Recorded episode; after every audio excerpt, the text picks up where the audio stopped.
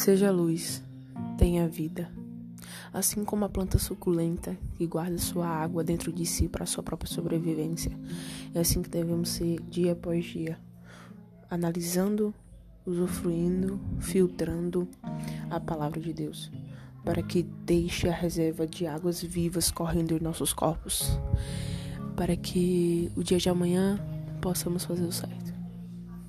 E tudo isso pode vir o tempo.